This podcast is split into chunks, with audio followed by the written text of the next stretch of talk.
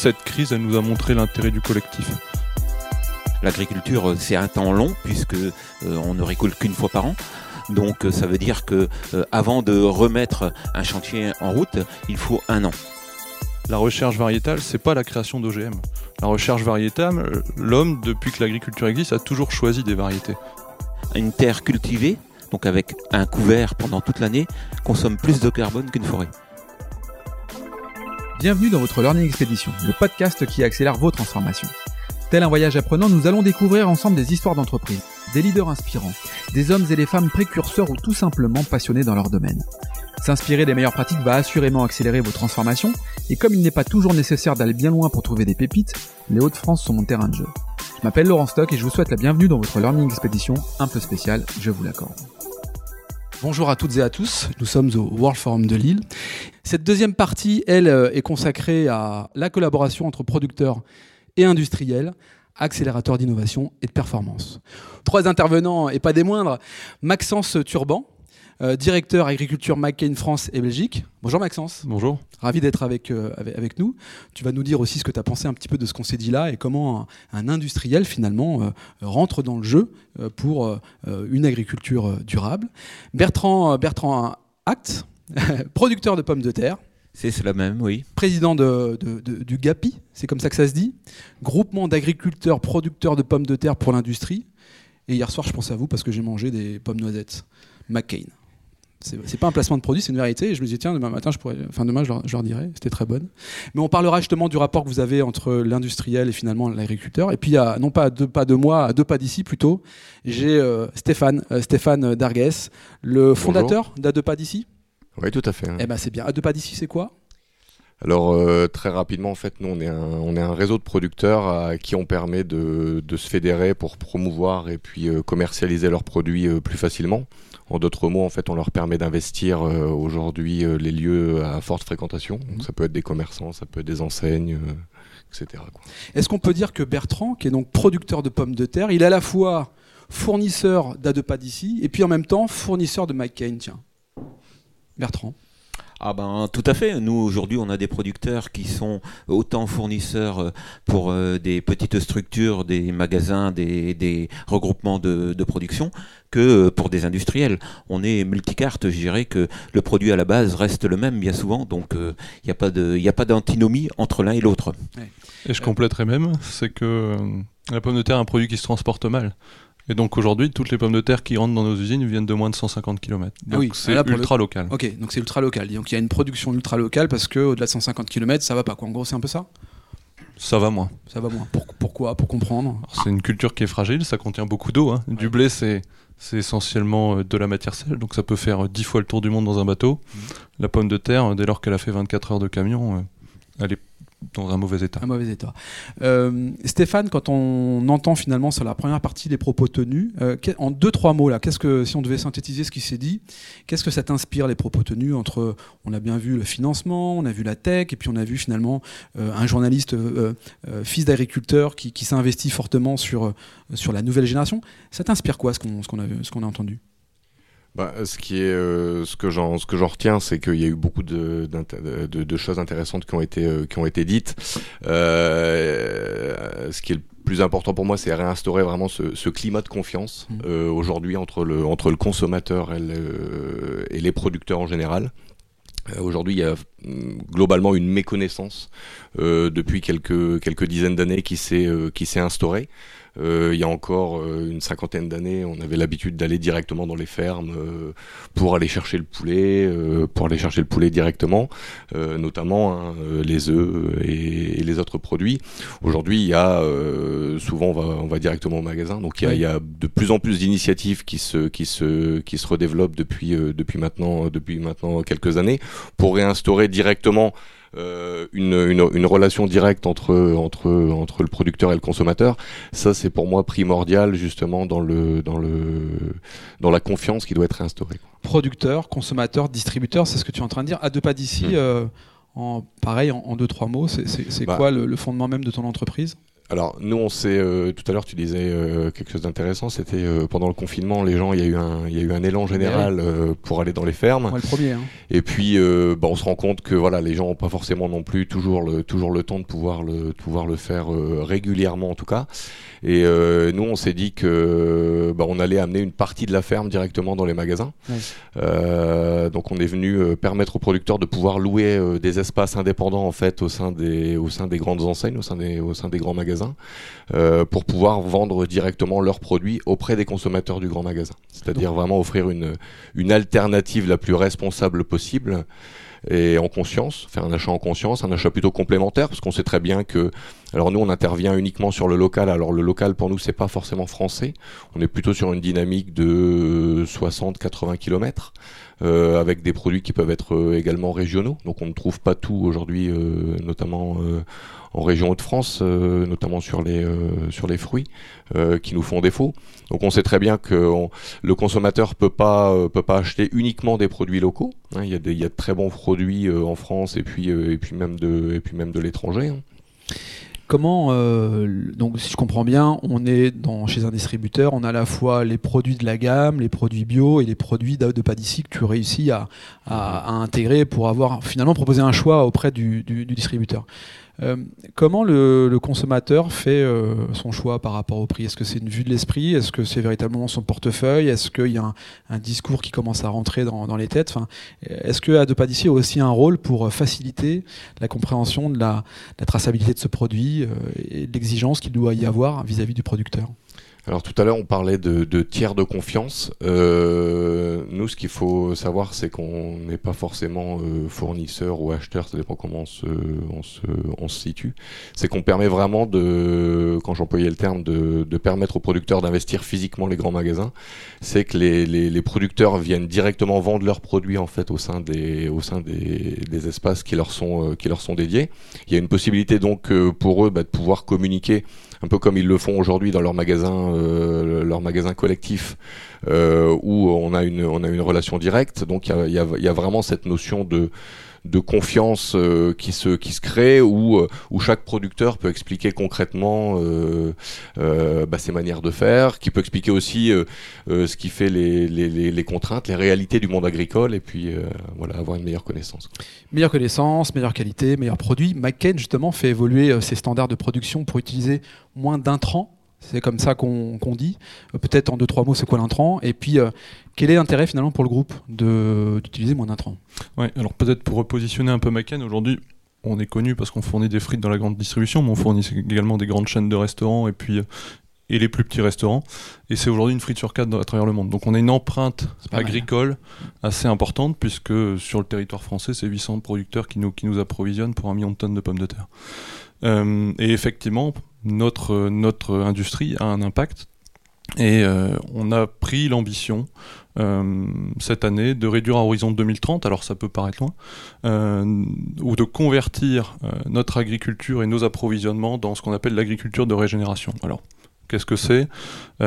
C'est une agriculture qui vise à remettre le sol au cœur du système de production, ne pas simplement le voir comme un simple support, de production, mais bien comme un, un, élément, un puits de carbone. On a parlé tout à l'heure de séquestration du carbone. Euh, mmh. Aujourd'hui, le sol euh, est effectivement un puits de carbone. Et donc, en alliant tout autour de ça la réduction des produits, des produits phytosanitaires, alors les pesticides, les engrais et également l'utilisation de l'eau. Euh, Bertrand, en tant que président euh, du GAPI, groupement d'agriculteurs producteurs de pommes de terre pour l'industrie, euh, c'est nécessaire ça de, se regrouper pour transformer, pour avoir une vision commune, globale, sur les pratiques agricoles les mieux concertées et partagées, finalement les, bons tuyaux entre, agriculteurs. C'est une évidence en fait, cette question elle est tellement évidente qu'il n'y a pas de réponse derrière ou, ou chacun travaille dans ce côté ben, disons que euh, l'avantage d'avoir un, une structure telle que la nôtre, euh, c'est de pouvoir euh, être un relais d'information entre ce que l'industriel souhaite mettre en place et développer et la réalité pour le producteur et, l'agriculteur à, à, mettre en condition sur le terrain. Donc nous, on est capable d'évaluer au niveau de notre organisme ce qui est possible à faire, ce qui ne l'est pas, et selon les méthodes et, les, et le temps quelque part. On a parlé beaucoup de temps hein, tout à l'heure. C'est vrai que l'agriculture, c'est c'est un temps long puisque euh, on ne récolte qu'une fois par an. Donc ça veut dire que avant de remettre un chantier en, en, route, il faut un an. Donc c'est-à-dire que nous, on est capable de, de diriger quelque part l'innovation, la recherche pour que à un moment donné, elle soit mise à disposition de l'agriculteur dès l'instant où l'industriel souhaite mettre en avant certains types de, certains types de production. Quels sont les rapports plutôt avec euh, l'industriel lorsque pendant une période de confinement, euh, la pomme de terre s'est pas vendue euh, pourtant elle poussait. Qu'est-ce qu'on en fait et comment, comment ça joue finalement entre l'industriel et l'agriculteur qui sont liés parce que bah, chacun travaille avec l'autre Comment ça se passe Alors aujourd'hui c'est un très bon point. Effectivement, pendant le Covid, on a, on a, connu des baisses de vente jusqu'à 70%. Euh, et donc, on s'est retrouvé en 2019 avec un, excédent de 100 000 tonnes de pommes de terre mmh. euh, au niveau français. Euh, aujourd'hui, on travaille en direct avec nos producteurs et par le biais de la contractualisation, des contrats sur un an, des contrats sur trois ans. et donc, on a un engagement vis-à-vis -vis du producteur. Et donc, cet engagement, même durant la période Covid, on l'a honoré en achetant euh, ces volumes, y compris les volumes d'excédentaire. Et on a travaillé ensemble avec le GAPI pour trouver des débouchés auprès des banques alimentaires, auprès euh, de l'alimentation du bétail, puisque les animaux, malgré le Covid, continuent de manger. Et donc on a trouvé là un beau débouché, et puis dans des, dans des schémas tels que la méthanisation ou autre. Mais en tout cas, les contrats ont été honorés. Et ensuite, avec le GAPI, et c'est un vrai partenariat qu'on entretient depuis plusieurs décennies maintenant, euh, pour trouver des solutions conjointes euh, et avancer ensemble sur, sur beaucoup de sujets. Oui, je confirme. Hein, c'est-à-dire que on ne peut pas être seul dans des dans des situations telles que cela, puisque de toute façon, c'est sûr que certains producteurs auraient eu des, des lots de pommes de terre qu'ils n'auraient pas pu commercialiser et donc se retrouveraient avec des pertes énormes. Donc le rôle de, euh, du groupement et des partenariats qu'on a avec l'industriel, c'est justement de pouvoir euh, harmoniser les flux de matière de manière à ce que on ne retrouve pas certains producteurs qui soient délaissés par rapport à d'autres. Donc c'est le rôle d'un organisme tel que le nôtre, c'est d'avoir une équité entre l'ensemble des producteurs qui travaillent avec l'industriel. Est-ce que finalement, euh, cette période de Covid a été un accélérateur pour beaucoup de choses, mais un accélérateur d'innovation et de performance entre euh, le producteur et l'industriel? Est-ce que vous avez vu du coup des choses évoluer euh, dans les rapports justement avec cette crise que vous avez enfin, traversée à deux? Moi, je dirais simplement, ça a confirmé la méthode de travail. C'est déjà pas mal. Parce que oui, c'est important, c'est important. À des moments stratégiques tels que cela, on pourrait avoir euh, une dissociation qui, puisse s'opérer. Or là, on a euh, resserré les liens, on a essayé de gérer la situation ensemble de manière à ce que euh, ben, on passe le moins mal possible la période tourmentée telle qu'elle a été et qu'on soit prêt à reprendre l'activité dès l'instant où le consommateur a repris ses habitudes de consommation. Hmm. Ça a vraiment prouvé l'intérêt du collectif. Euh, avec le GAPI, on intervient sur tout un tas de sujets.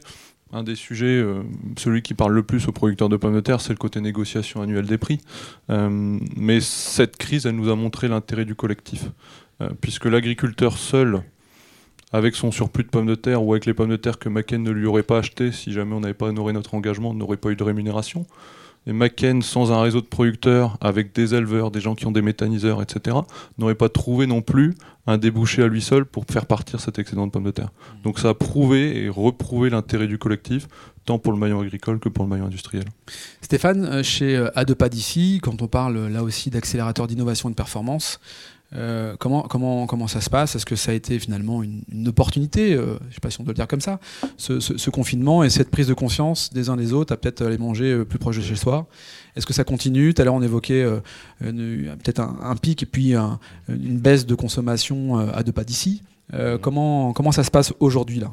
Alors nous, euh, ça n'a pas forcément été une, une, opportunité en tant que telle. Je pense que ça a été euh, une opportunité pour le, le monde agricole, que les, que, les, que les, consommateurs puissent prendre conscience euh, bah, qu'il fallait aider le monde agricole. Donc on peut l'aider de différentes manières. On l'a vu tout à l'heure avec, avec Mimosa, en, en, finançant pas mal de, en pas mal de, de, projets. Prendre conscience aussi que bah, on a en fait, généralement, on a plein de fermes, enfin en tout cas pour les, les territoires urbains ou périurbains, pas très loin de chez, pas très loin de chez soi, que il y a tout un système de, casiers qui sont développés, de magasins collectifs. donc la prise de conscience finalement que chacun peut apporter sa pierre à l'édifice, à l'agriculture d'aujourd'hui et de demain je pense que ça a été vraiment ça pour moi l'opportunité euh, qu'a apporté le, Covid. On observe finalement un consommateur qui est de plus en plus exigeant, j'ai l'impression, euh, sur la qualité et la durabilité des produits euh, à consommer. Donc il y a souvent une question de prix. il est prêt à mettre le prix, le consommateur, pour mieux manger, pour soutenir une filière, ou alors il y a son porte-monnaie qui lui dit qu'il n'a pas les moyens? Comment on résout cette problématique-là finalement? C'est une question importante. C'est une question importante et je pense que euh, tous les maillons de la filière ont un rôle à jouer à ce niveau-là. J'entends par là, aujourd'hui, oui, le consommateur, par exemple, pour l'origine France, il est, il est prêt à payer un peu plus cher. Euh, par contre, aujourd'hui, il y a des grandes questions autour de la durabilité. Euh, a pris cet engagement et il n'est pas que pour répondre aux consommateurs. Au départ, l'engagement qu'on a pris vers cette agriculture de régénération, il est parti d'un constat simple, c'est qu'au cours des cinq dernières années, dans toutes nos régions à travers le monde, que ce soit les États-Unis, l'Europe, euh, l'Afrique du Sud, on a constaté des événements climatiques majeurs avec des baisses de productivité dans un contexte où la population augmente, dans un contexte où, avec la mondialisation à travers le monde, les gens mangent, de plus, de plus en plus de frites. Et donc, il y a un enjeu de savoir pérenniser notre culture dans nos bassins de production et de répondre à une demande, à une consommation. Euh, donc oui, on a pris cet engagement, mais le consommateur est de plus en plus exigeant. Et aujourd'hui, cette exigence, il ne faut pas non plus laisser croire qu'elle n'a pas de coût. Je pense que Bertrand, tu, voudras compléter là-dessus. Oui, tout à fait. Je pense qu'aujourd'hui, le consommateur, euh, je pense qu'il est prêt à payer éventuellement un peu plus cher.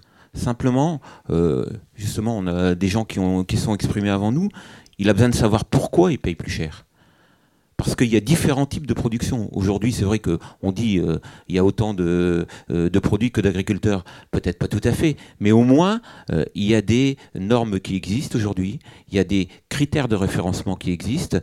Le tout aujourd'hui, c'est que le consommateur puisse être informé et s'y retrouver.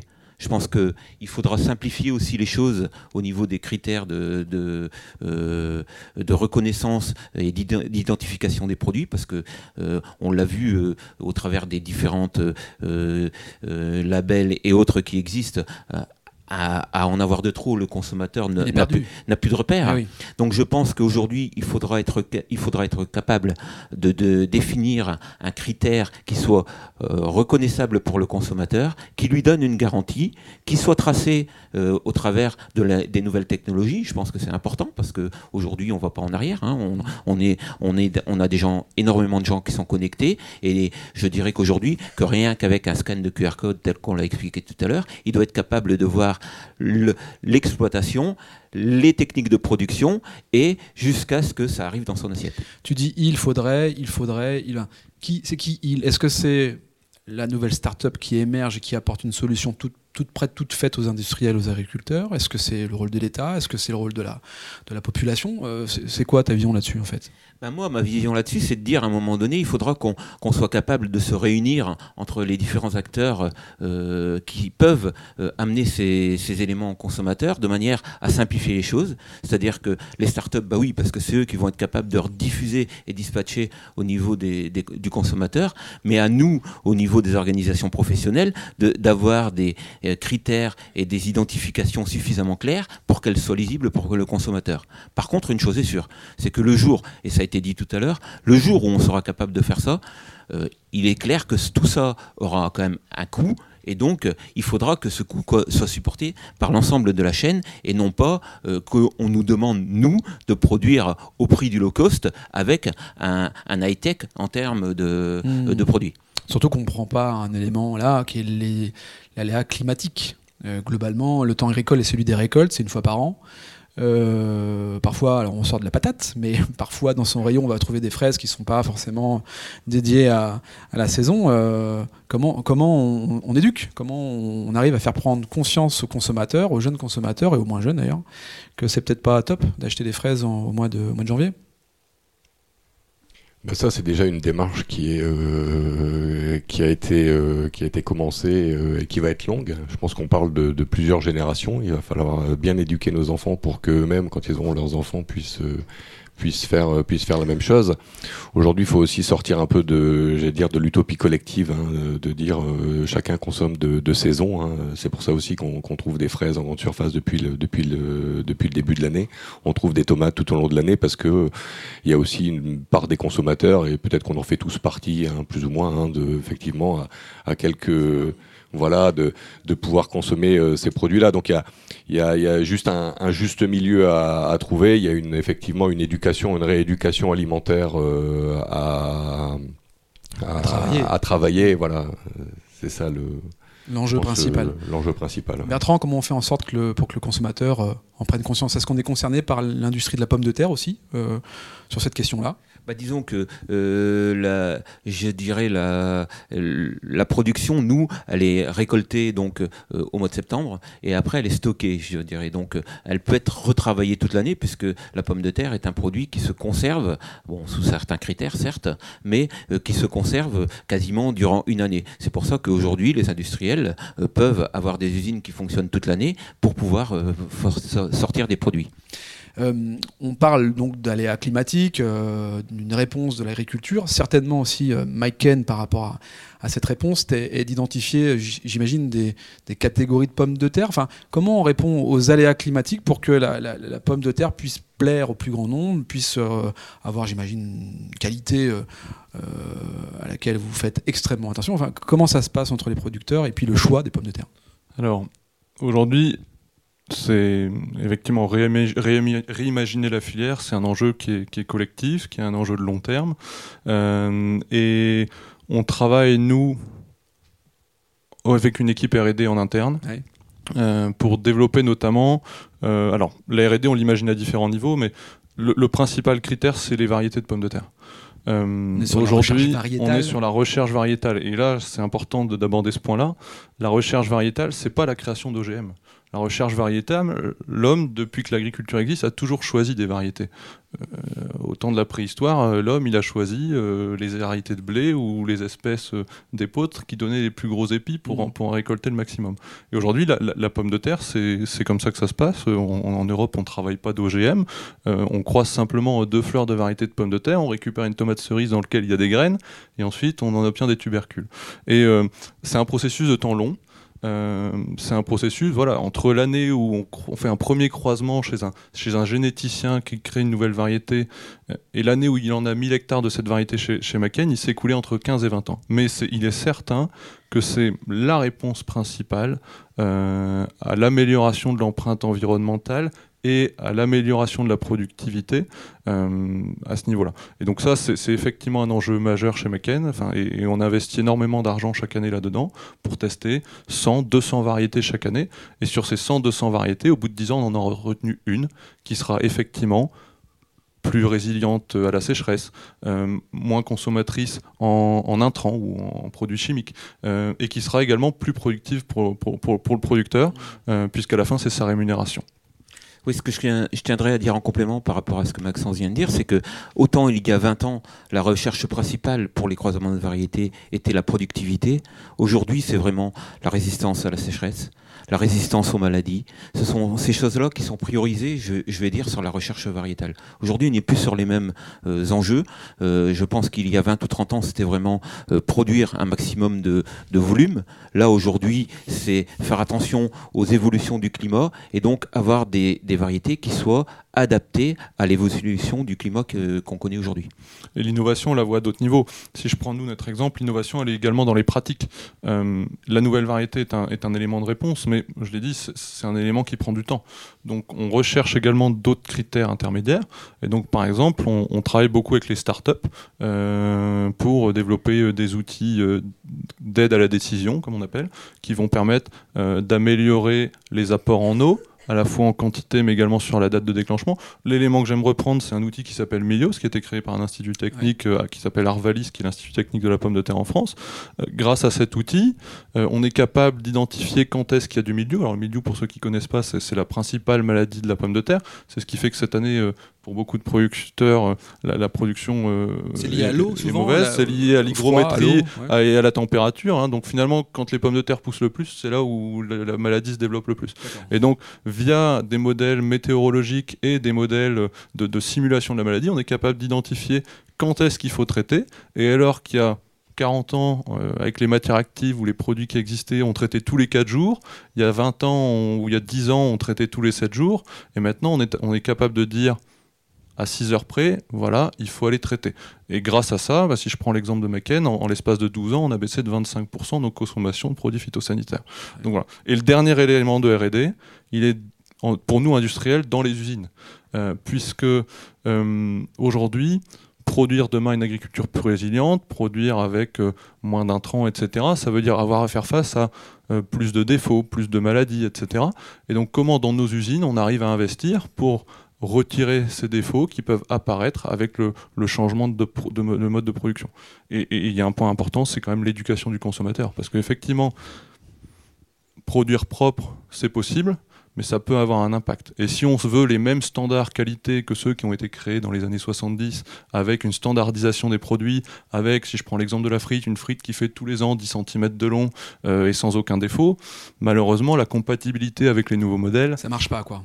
Elle peut marcher, mais ça demande des traitements dans l'outil industriel, et bien évidemment, sur certains critères, ça c'est pas viable. Ce que je comprends dans la variété, finalement, c'est que McCain euh, met à disposition de, ses partenaires, je ne sais pas si on doit les appeler comme ça, agriculteurs, en fait, des variétés, et c'est euh, cette variété qui est pousse dans, un champ pour qu'ensuite ils repartent directement chez McCain. C'est comme ça qu'on peut illustrer en fait le, lien que vous avez euh, entre la variété et la mise en production? Oui, c'est ça. On peut, on peut le traduire comme ça. Aujourd'hui, un agriculteur, quand il signe un contrat, il, s'engage sur une surface et sur une variété donnée, puis une durée de conservation, hein, livraison au mois de septembre ou livraison au mois de juin. Mais oui, la, variété fait partie du, du package qu'on propose à l'agriculteur. Oui, je dirais que c'est exactement cela. McKen nous donne des variétés qui, pour lui, ont des intérêts économiques en termes de valeur euh, de marché, et puis à nous de les, de les mettre en valeur au travers de nos, de nos exploitations. Et donc euh, l'itinéraire technique, après, c'est bel et bien le producteur euh, qui l'a à charge et qui le maîtrise d'un bout à l'autre quelque part. Alors j'en profite parce qu'on a un professionnel de la pomme de terre. Moi j'ai toujours mes pommes de terre dans ma cave, et puis ça fait toujours des liens. Comment fait-on pour conserver une pomme de terre chez soi, pour éviter que ça elle soit molle, elle soit noire? Alors, il y, y, a plusieurs paramètres. Le premier, c'est la température. Donc, un, producteur de pommes de terre, alors s'il travaille sur le marché du frais et la grande distribution, il va stocker ses pommes de terre à 4 degrés. Bon, nous, pour l'industrie, on les stocke à 7 degrés parce que sinon, on a, on a ce qu'on appelle des sucres réducteurs qui font qu'on a des frites caramel, souvent les, celles que le consommateur préfère, mais celles qui sont aussi cancérigènes et pour lesquelles on est, on est limité euh, avec des normes. Donc, euh, on les stocke à 7 degrés. Ensuite, on choisit des variétés adaptées. Par exemple, il y a deux ans, on a sorti une nouvelle variété qui s'appelle Amigo, qui euh, permet d'être stockée sans aucun souci jusqu'au mois de mars, Ah, c'est la binge, euh, souvent. Voilà, la binge, voilà, ça, fait partie des vieilles variétés, celles qu'on transforme plus aujourd'hui, qui, qui, est bien aimée par le consommateur, mais qui aujourd'hui répond plus forcément aux attentes environnementales, par exemple. Et puis après, on, utilise. Oui, pardon, je, te coupe, mais c'est une attente environnementale, c'est pas une attente marketing pour le coup. Oui, oui tout à fait. Tout à, fait. Je, pense, je pense que c'est une variété qui, euh, justement, euh, sur le plan sanitaire, était très sensible aux maladies et mm. donc et au milieu, hein, donc tel que l'a évoqué Maxence tout à l'heure. Et donc cette variété, c'est pas que à un moment donné euh, commercialement elle n'avait pas ses intérêts, mais bel et bien techniquement c'est une variété qui euh, avait des, un, facteur de risque par rapport aux maladies très important et qui également euh, avait besoin beaucoup de fertilisation pour arriver à des niveaux de production qui soient, qui soient intéressants. C'est une masterclass sur la pomme de terre. Donc du coup, je conserve à quoi? 4-7 degrés chez moi pour éviter d'avoir une pomme de terre qui... À la, maison, ça peut être 4 degrés. 4 degrés, très bien. Alors, euh, blague à part, bon, euh, l'écologie de régénération. Parlons-en un petit peu, euh, à la fois pour protéger les sols, on l'évoquait tout à l'heure, le, sol est un, est un élément crucial en fait, qui doit se régénérer et qui a une vocation importante, stocker le carbone, on est quand même en plein dedans, 2050, plus, plus, plus d'émissions à carbone. là encore, comment ça se passe justement pour stocker le carbone bah, je dirais que euh, rien que déjà euh, une chose, un prérequis. On a l'impression que la meilleure manière de stocker le carbone, ce sont les forêts. Or non. C'est des idées préconçues, ça? Ce sont des idées préconçues. Aujourd'hui, une terre cultivée, donc avec un couvert pendant toute l'année, consomme plus de carbone qu'une forêt. Donc euh, vous voyez, il y, a des, idées préconçues que on va devoir amener aux gens pour qu'ils comprennent pourquoi aujourd'hui, à un moment donné, on, continue à cultiver les terres. Et puis, mais attention, on fait attention. C'est-à-dire qu'aujourd'hui, euh, autrefois, il y, a, il y a 15 ans, euh, à cette époque-ci, vous voyez les terres nues, il n'y avait, plus, il y avait plus rien, il n'y avait plus de végétation quasiment. Aujourd'hui, vous avez quasiment plus une terre qui est nue durant l'année, c'est-à-dire qu'on met en permanence de la végétation. Un paillage, de la végétation, c'est ça? De, Paillage, végétation, mais c'est surtout la végétation, c'est-à-dire que le, végétal, dès l'instant où il euh, vit, il consomme. Donc il consomme le carbone, il consomme de l'eau, il piège euh, les, nitrates, la fertilisation, et dès l'instant où cette matière est remise au sol, elle est disponible pour la culture suivante. Donc c'est ça l'agriculture de régénération. C'est toujours avoir un sol qui soit couvert, que l'on tasse le moins possible, quelque part, et avec lequel on travaille euh, sur, tous les intrants, à limiter le nombre d'intrants pour euh, euh, conserver ses qualités. C'est l'agriculture du vivant. Alors l'agriculture a toujours été vivante, mais c'est comment on renforce encore ce côté vivant. c'est également, on l'a pas abordé, mais la remise de, ou l'apport de matière organique également, donc des fumiers, des lisiers. et là, c'est un enjeu important, parce qu'on se rend compte que on parlait tout à l'heure de l'attrait du milieu agricole euh, pour les nouvelles générations. Les filières qui sont le plus impactées, si je prends la région Hauts-de-France, nous, euh, des producteurs de pommes de terre, chez nos producteurs, les exploitations, les enfants reprennent toujours. Euh, par contre, les, filières en péril, c'est les filières d'élevage. Et aujourd'hui, dans ce système, dans ce mode de culture, dans lequel on veut réduire les intrants, réduire l'azote minéral, l'apport par l'élevage, le compost, le fumier, le lisier, il est essentiel. Et, vraiment, il y a un enjeu de réussir à sécuriser l'élevage dans nos régions, notamment dans nos régions de grande culture, euh, pour pouvoir répondre à ces enjeux. Ouais, tu, pointes le doigt sur euh, une problématique majeure qui est globalement, on est sur un cercle vertueux. S'il manque une chaîne, du, un maillon de la chaîne, c'est compliqué. quoi. C'est ça en fait l'idée? Mais exactement. exactement. L'agriculteur, il produit pas des pommes de terre, il produit pas du blé. Il s'inscrit dans un système, dans mmh. une rotation, dans lequel il va mettre du blé, de la betterave, de la pomme de terre, un enchaînement de cultures qui, plus il est long, plus il est diversifié, mieux il sera pour le système. Et puis également, l'élevage est une brique importante euh, du puzzle euh, pour avoir un système qui soit à la fois productif et durable. Stéphane, toi, sur À deux pas d'ici, euh, tu, tu, audites, je ne sais pas si c'est le, terme, mais tu, tu, regardes, tu es aussi vigilant finalement à la manière de, de pratiquer l'agriculture et donc du coup de mettre à disposition ensuite des produits euh, issus de 60 km, c'est ça que tu disais? C'est ça. bah, en fait, au, départ, on avait un peu de mal avec ce, avec ce terme sélection, mais en fait, on s'est rendu compte finalement que, que local ne voulait pas forcément dire de meilleure qualité. clairement, hein, parce qu'il y a une une, euh, une, salade finalement qui vient de, de 3 km qu'elle est meilleure ou qu'elle a été euh, cultivée d'une manière euh, plus saine euh, que celle de que celle de 200. Donc on a effectivement visité chacune des exploitations. On a beaucoup appris finalement au contact des, des producteurs. C'est un travail qu'on a fait pendant pendant plus de 18 mois, qu'on fait encore au quotidien.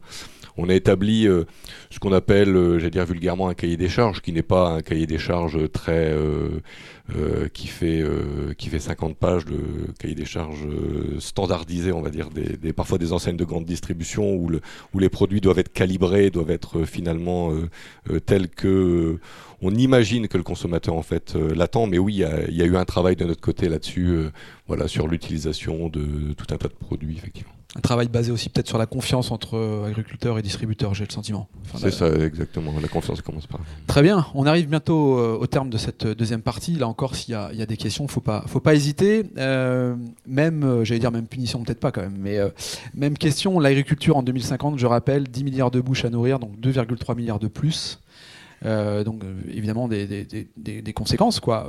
comment vous voyez les choses, Stéphane? Bah, c'est un vaste sujet. Hein. C'est vrai que la, population, elle, grandit euh, à vitesse grand V. Que ça, effectivement, il faut le, il faut pouvoir le, il faut pouvoir le, gérer. On voit, on voit pas mal d'initiatives euh, dans dans l'alimentation euh, avec des, choses de plus en plus transformées. je pas moi personnellement, je parle en mon nom en tout cas, mais je, je suis pas, je suis pas certain que ça puisse, euh, ça puisse être euh, en tout cas l'unique solution. Euh, la solution aujourd'hui que, que je vois, c'est de, bah, de faire perdurer les exploitations. On parlait de, on parlait de, de l'élevage tout à l'heure. Sur l'élevage, il y a un vrai sujet. Nous, on le voit ici chez nous. je vais pas dire chaque jour, mais en tout cas chaque semaine, il y a des, il y a des, il y a des exploitations qui, bah, qui arrêtent. Hein. Les enfants finalement pris conscience aussi que le métier était Dur. était, était, était, avant, était difficile. Hein.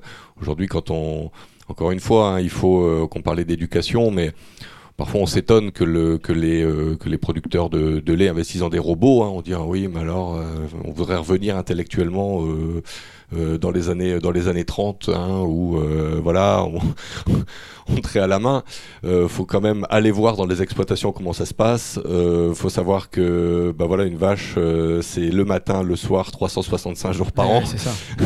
Donc je connais pas beaucoup euh, clairement euh, qui non issus de l'agriculture peuvent se projeter vas-y assez facilement. C'est sûr que voilà avec avec tout un tout un ensemble d'outils. on parlait voilà des innovations qui sont qui sont lancées. On parlait de la R&D faite par des, des industriels. C'est tout ça qui va permettre effectivement de pouvoir, euh, de pouvoir euh, bah, créer l'agriculture de demain et, permettre aussi à, tout le monde de pouvoir, euh, bah, de pouvoir manger à, sa faim. Merci Stéphane. Bertrand, je voudrais, rebondir sur ce qui a été dit. Aujourd'hui, personne ne s'imagine retourner à la bougie chez lui et ne plus avoir d'électricité. On ne peut pas exiger de nos producteurs qu'ils reviennent en arrière et sur un, sur un système de deux cochons, trois poules. Bertrand, ta vision de l'agriculture en 2050, comment tu vois les choses? Alors, euh, euh, la pénibilité, c'est une chose. Je pense que quand on s'engage dans notre profession, on, est prêt à supporter cette pénibilité. Aujourd'hui, ce qui est euh, autant perturbant pour un jeune s'installer, c'est le facteur risque. C'est qu'aujourd'hui, on n'a aucune garantie d'être rémunéré au bout de l'année de son travail.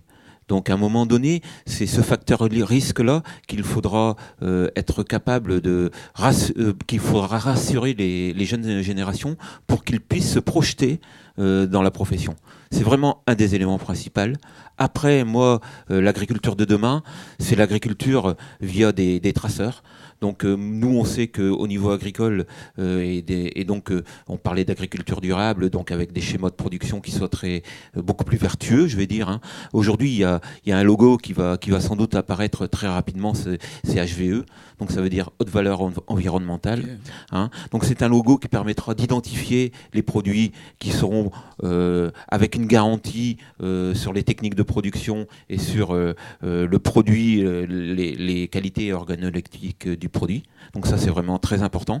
On n'est pas en opposition avec le bio. C'est une référence qui permettra d'amener aux consommateurs, je pense, euh, euh, des, produits sûrs et euh, qui évidemment auront euh, euh, attrait à des nouvelles technologies, comme l'a dit Maxence tout à l'heure, pour, maîtriser les maladies, on travaillera avec des OAD, on a parlé d'images satellites pour les désherbages, peut-être que dans, dans 10 ans, il y aura des petits robots qui, iront dans les champs pour désherber les, cultures. Donc il y a des choses qui vont encore évoluer, c'est ça l'agriculture, ce sera une agriculture de technologie, avec des certifications, mais euh, je dirais que ça, ça ne pourra marcher que si à un moment donné c'est identifié et que euh, jusqu'au consommateur, il y ait une juste rémunération du produit. Bon, très bien, je vais rajouter à mon lexique, à mon lexique quand même HVE du coup, entre bio et le reste. Parfait. Euh, Maxence, même question, 50 ans plus tard, on se retrouve. Quelle est l'agriculture Moi, je pense qu'il faut savoir rester humble et dire qu'on n'a pas toutes les réponses. C'est la position qu'on a prise aujourd'hui chez Macken de se dire il faut tester pour apprendre. Et Bertrand l'a dit, l'agriculture c'est du temps long. On n'est pas Michelin ou Renault, on ne peut pas euh, faire 50 tours de circuit euh, par jour pour tester, optimiser notre moteur ou nos pneus. Dans l'agriculture, on n'a qu'une chance par an et on a le droit qu'à un tour de circuit par an. Mmh. Donc, par contre, il faut savoir jouer collectivement pour apprendre et avancer. Moi, je suis convaincu en revanche d'une chose, c'est que l'agriculture de demain, elle sera diversifiée. Elle sera diversifiée pour plusieurs raisons. On l'a dit tout à l'heure, toutes les bourses n'ont pas la même taille et dire demain chaque consommateur mangera du bio ou chaque euh, consommateur mangera du conventionnel, non, il y en aura pour chacun euh, et il faudra savoir s'adapter.